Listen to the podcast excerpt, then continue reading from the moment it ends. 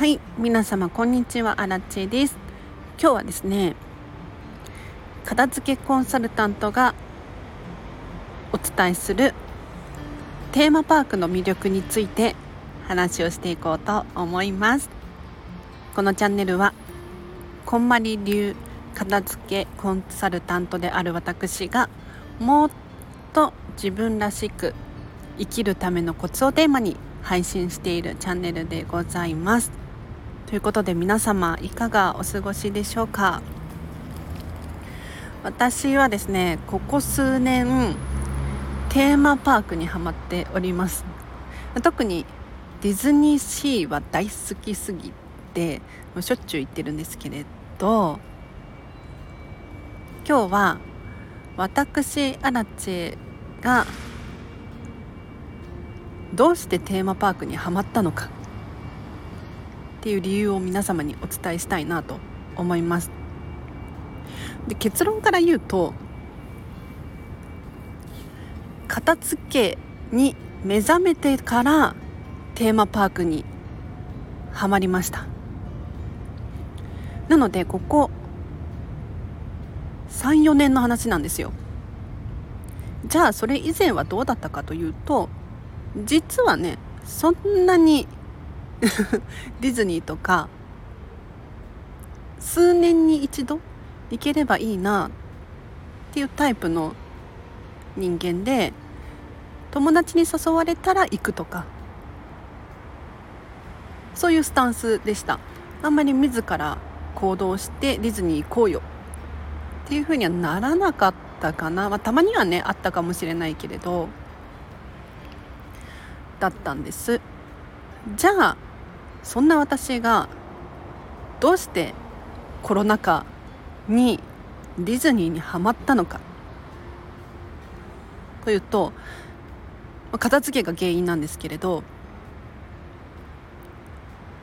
皆様お家や職場の環境完璧に整っていますでしょうか？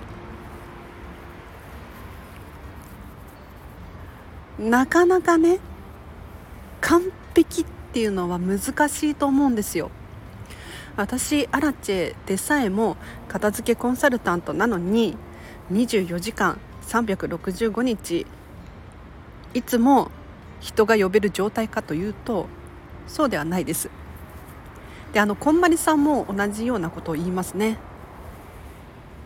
やはり一人暮らしの時代と今現在子供が3人いて仕事もバリバリしている状態とではお片付け。お片付け具合全く異なるらしいんですよ。でテーマパークディズニーランドでも USJ でもちょっと思い浮かべていただきたいんですけれど完璧に整ってるんです。ゴミが落ちていようものならすぐにスタッフの方が拾いに来て掃除をしていく。他にも置いてあるもの全てにこだわりを感じられる。これが本当に素晴らしいんですよ。やはりね普通に暮らしてて生活をするってなると生活必需品消耗品だったりとか必要じゃないですか。でもこういったものを1個ずつハサミとかお箸とかトイレットペーパーとか1個ずつこだわりを持つのもいいんだけれどキリがなくなってしまって結構手間がかかるんですよね。なのでまあこれくらいでいいだろうっていう妥協が生じる。一方でテーマパーク行ってみてくださいよ。本当に机やテーブル机やテーブル同じこと言いましたね。机や椅子。もう一つ一つにこだわりがあります。他にもトイレの中入ったらサンリオピューロランドなんてめちゃめちゃ可愛いんですよ。本当に可愛い。ジブリ美術館のトイレ。個室ごとに壁紙が違うんですよ。意味がわからなくないですか？要するに家庭で手軽にできないことをテーマパークはかなりクオリティ高くやってくれている。ここに私は感動してテーマパークが大好きになったんですね。でテーマパークって普通の遊園地と何が違うのかっていうことなんですけれど遊園地っていうのはジェットコースターだったり観覧車だったりこういった遊具っていうのかなが集まってる施設のことを遊園地って言います。一方でテーマパークは遊園地じゃないんですよ。ちゃんとテーマが決まっていてそのテーマに沿った乗り物とかレストランとか、まあ、置いてある家具だったりとか、まあ、スタッフさんの衣装とかもそうなんですけれど何か伝えたいメッセージがあるんですよね。だからこう見ていてすごくストーリーを感じられる。これがテーマはパークでございますよ。なのでこうお家でね私のアラチハウスもそうですけれどもっと本当はこだわりにこだわりたい気持ちはあるんだけれど現実問題こう賃貸だったりするしお金の問題時間の問題家族との家族の問題家族の問題？と共有しなければならないっていう。さまざまな壁があるんですよね。なんだけれどディズニー行けば当たり前に整っていて一つ一つのものに意味があってこういうところに感動するわけですよ。なので通常ね会社とかどうしても共有のエリア自分ではどうしようもできない場面が数多くあると思います。私アラチもね飲食店で働いていますけれど頑張って整えるんだけどさほら私だけが整えてもダメじゃないですか。やはりお片付けの知識があってやり方を知っている人だったら元に戻すことができるけれど少しすると途端にぐちゃぐちゃになるんです。で、まあ、常に社長がいるとかはそういうわけじゃないから判断残すのか手放すのかっていう判断も難しいわけですよね。そうなってくるとまあ、職場だったり、まあ、お家も家族が多ければ多いほどにお片付けが難しくなってきますよと。まあ、だからといって諦めろって言ってるわけではなくて、まあ、自分のできる範囲でやる。もしくは自分のエリアだけは確保する。そうするとね気持ちに余裕が生まれてきます。なので、えっ、と、何の話でしたっけ？なんか脱線しましたね。今日は、片付けコンサルタントがお伝えするテーマパークの魅力について話をさせていただきましたが、いかがでしたでしょうか？ここ最近ね、荒地がハマってるのは、ジブリ美術館です。あの東京の三鷹の方のジブリ美術館にハマってます。先日ね、愛知のジブリパークに行ってきたんですけれどここだけの話。私はジブリ美術館の方が数倍好きです。言っちゃった。いやなんでかっていうとあのジブリ美術館とジブリパークってそもそもね別物なんですよジブリパークの方は本当に映画の世界に入ったかのような映画の中の主人公の目線でいろんなものを見ることができる。だからアリエッティのエリアとかあるんですけれどアリエッティのエリアはね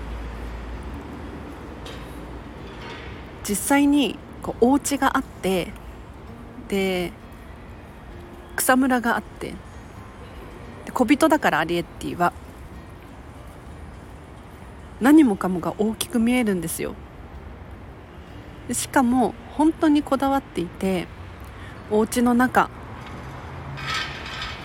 小人たちがね頑張って作ったんだろうけれど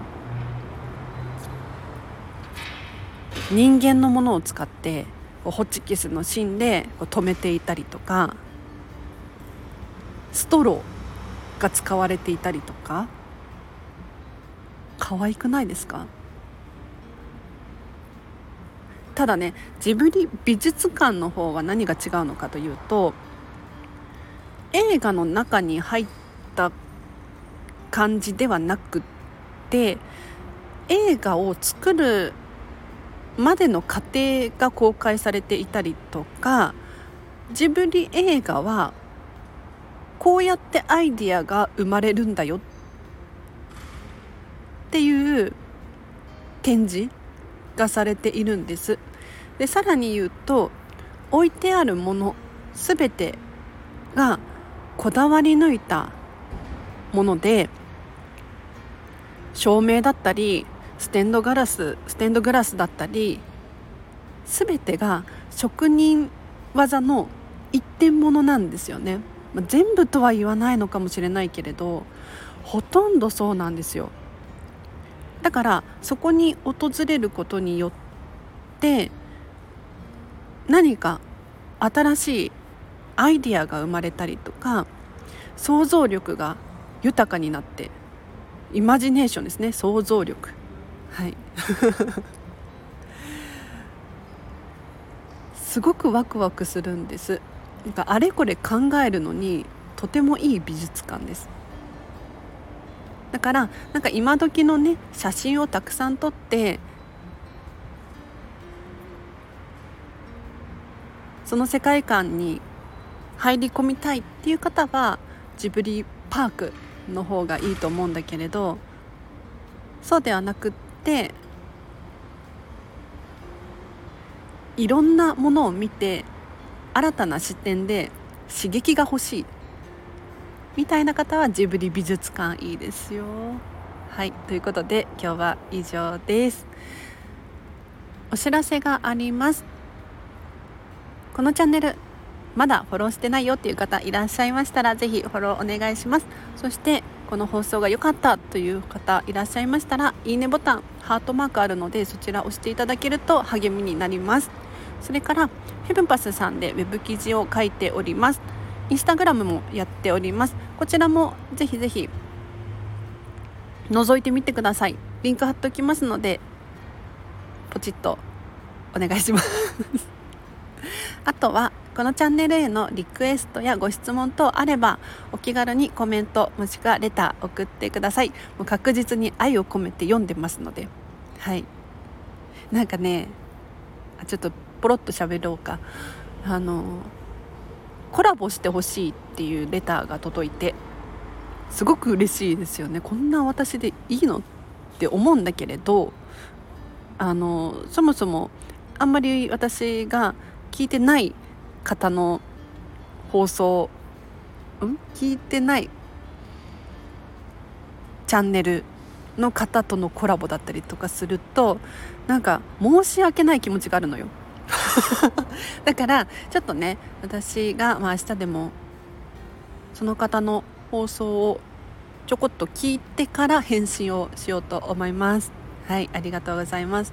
それからこのチャンネルなんと9万回再生を突破いたしまして続々コメントが届いております。とっても嬉しいです。ありがとうございます。コメントとかレターとかもしくは私のね知り合いとかだから直接メッセージが来たりとかして本当に嬉しいやっててよかったなとかって思いましたよ。ありがとうございます。では長くなっちゃうので今日は以上です。皆様今日もお聴きいただきありがとうございました。今日のこの後もハピネスを選んでお過ごしください。あらちでした。バイバーイ。